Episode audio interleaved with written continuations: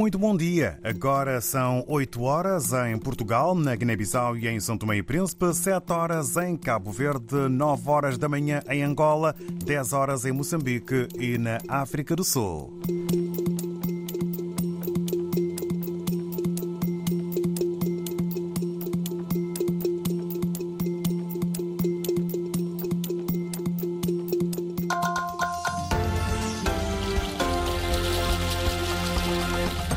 Avançamos para os temas em foco neste jornal.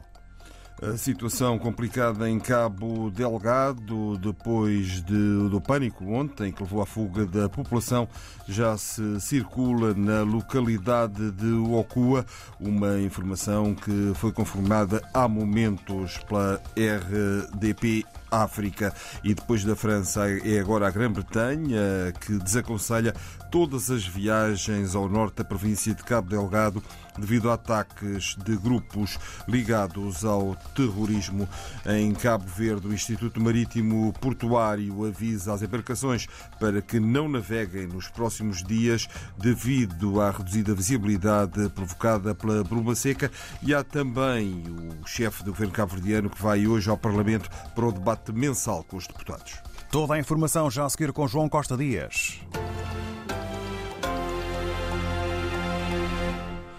Depois do pânico de ontem que levou à fuga da população, já se circula na localidade de Okua, no distrito de Chiuri, em Cabo Delgado, no norte de Moçambique, informações apuradas há momentos pela jornalista uh, Paula Borges, junto de Carlos Almeida, da ONG portuguesa Helpo. As últimas informações que nós recebemos é que esta manhã foi restabelecida a, a comunicação terrestre, ou seja, a estrada abriu entre, entre Namapa, no Rio Lúrio, e, e os carros já estão a passar. Uh, foi a informação que nós obtivemos de, dos diretores das escolas onde a ELP trabalha naquela região, um, e, mas efetivamente de ontem aquilo que ficou foi uh, imagens que estavam a, a, a, passar nas redes sociais de muita gente em debandada uh, da região região de Okua, Mahipa, onde fica situada a missão de Okua, eh, e onde tivemos a informação que os missionários da Diocese de Braga estavam em segurança em, na cidade de Pemba, ehm, mas, eh, mas efetivamente foi isso. Eh, recebemos a informação que Uh, durante a tarde tinha sido queimado um, um caminhão cisterna um, em Mahipa, que é onde fica a, a missão de Okua, uh, e, mas já antes disso estava, todas as populações estavam em, em debandada para Namapa, que fica na margem uh, sul do rio Lúrio, já no lado da província de Nampula. Carlos Almeida, da ONG portuguesa Elpo, depois do pânico de ontem, com a fuga da população, circula-se já na localidade de Oku. E nos últimos dias tem sido denunciada a difícil situação dos militares moçambicanos que operam na zona, denúncia feita por Adriano Vunga, reafirmada pela ativista e jornalista Fátima Mimbir, mais de uma semana depois da tragédia de Mucojo, em que 25 soldados foram mortos, o presidente e o governo ainda não fizeram qualquer declaração.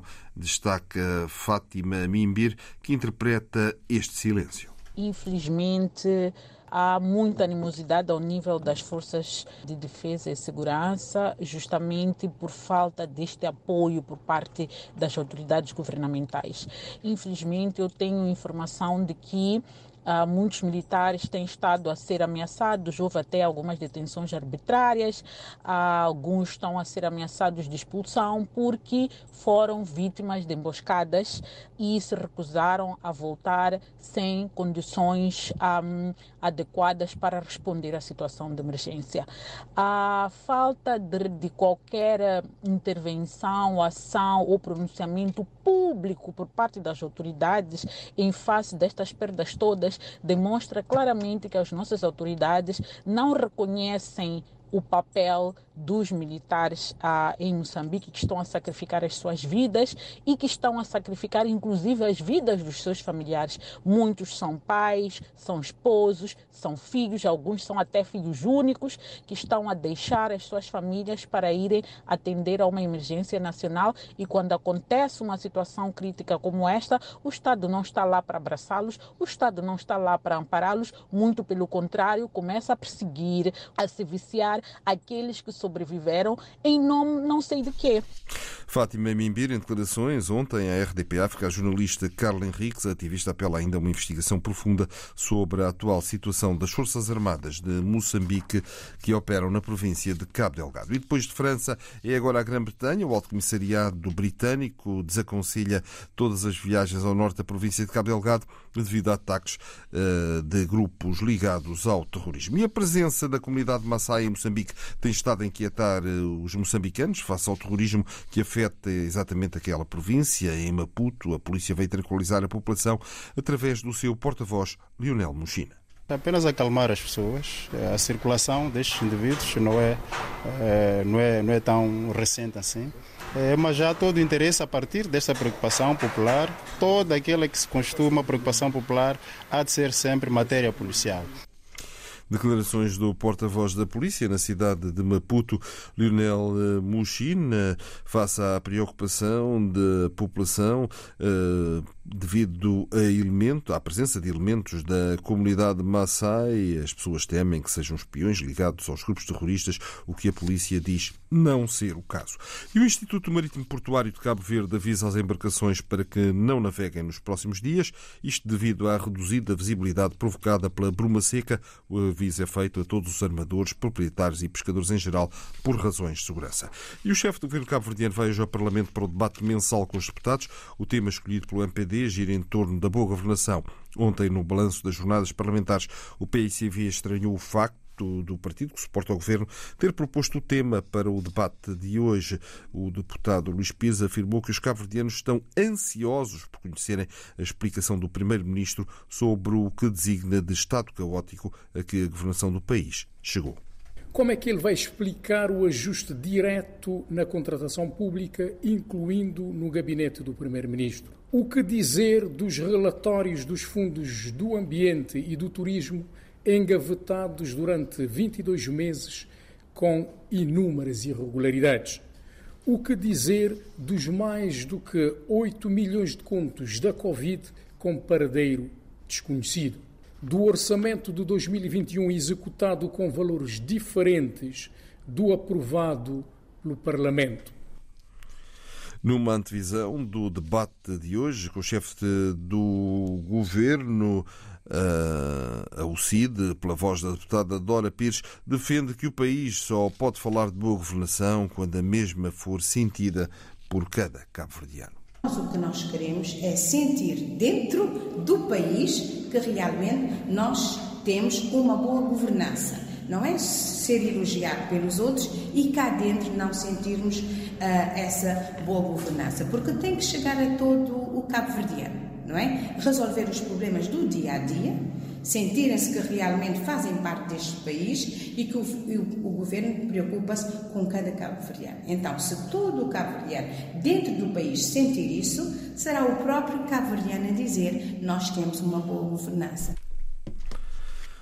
Numa antevisão do debate de hoje, o Grupo Parlamentar do Movimento para a Democracia considera que a boa governação é um recurso estratégico para o desenvolvimento sustentável do país. A deputada Isa Miranda Monteiro assegura que Cabo Verde tem construído um percurso interessante. Estamos cada vez melhor cotado ao nível nacional e internacional, fruto do esforço de confiança e credibilidade que verificamos no aumento de investimento direto estrangeiro, no aumento das remessas dos imigrantes, no aumento de captação dos recursos endógenos, numa maior distribuição de riqueza, na redução da pobreza e desemprego, na maior possibilidade de controle e fiscalização, na melhoria do desempenho econômico do país e, consequentemente, na melhoria da gestão dos recursos públicos. Isa Miranda Monteiro, do MPD, o chefe do governo cabo-verdiano, vai hoje ao Parlamento para o debate mensal com os deputados. Está decidido, está suspensa a luta dos polícias na rua em Portugal, a plataforma que reúne as associações sindicais da PSP e da Guarda Nacional Republicana anuncia que até às eleições de 10 de março não vai promover novas manifestações.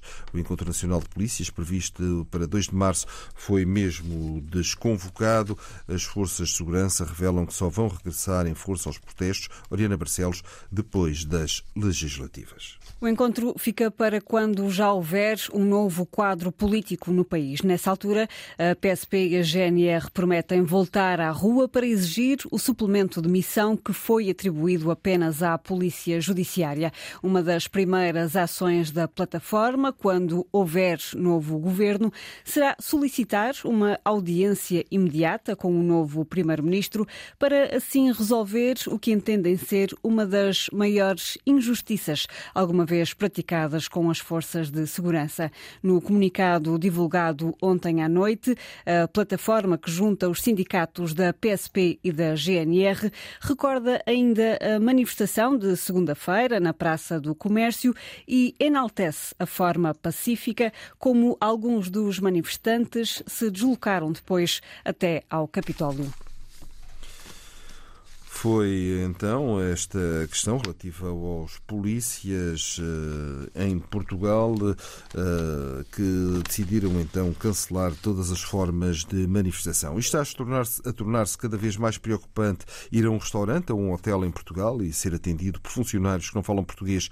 O problema é reconhecido pela Aresp, a Associação de Hotelaria e Restauração, assume que a língua é uma preocupação.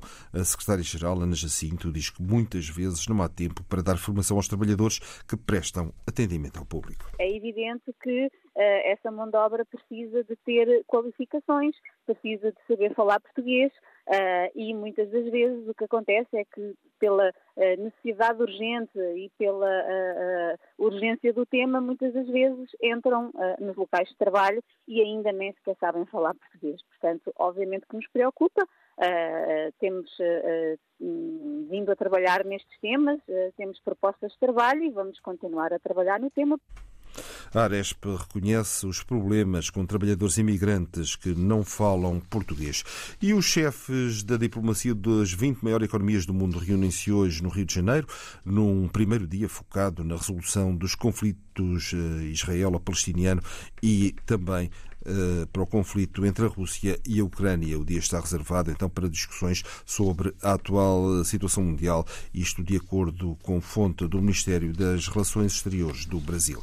Há mais crises muito graves no planeta, para além do grave quadro na Ucrânia e em Gaza, diz o responsável do Programa Alimentar Mundial na África Oriental, que acompanha 10 países na zona, ouvido pela RDP África, Michael Dunford. Realça há mais 60 62 milhões de pessoas em fome aguda e os cálculos apontam para um aumento até ao fim deste ano.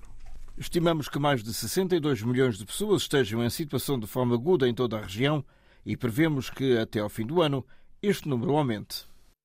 Michael Dunford, eh, a tradução aqui do que disse Michael Dunford, que realça que há mais 62 milhões de pessoas em fome aguda e os cálculos apontam para um aumento até ao fim deste ano. Nuno Gomes Nabian apresentou a renúncia ao cargo de Conselheiro Especial do Presidente da República.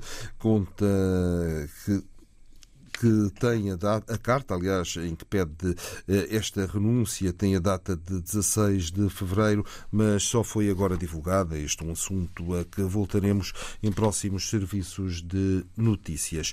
E hoje assinala-se o Dia Mundial da Língua Materna. Neste dia, a Unicef destaca os desafios para a inclusão de crianças migrantes nas escolas.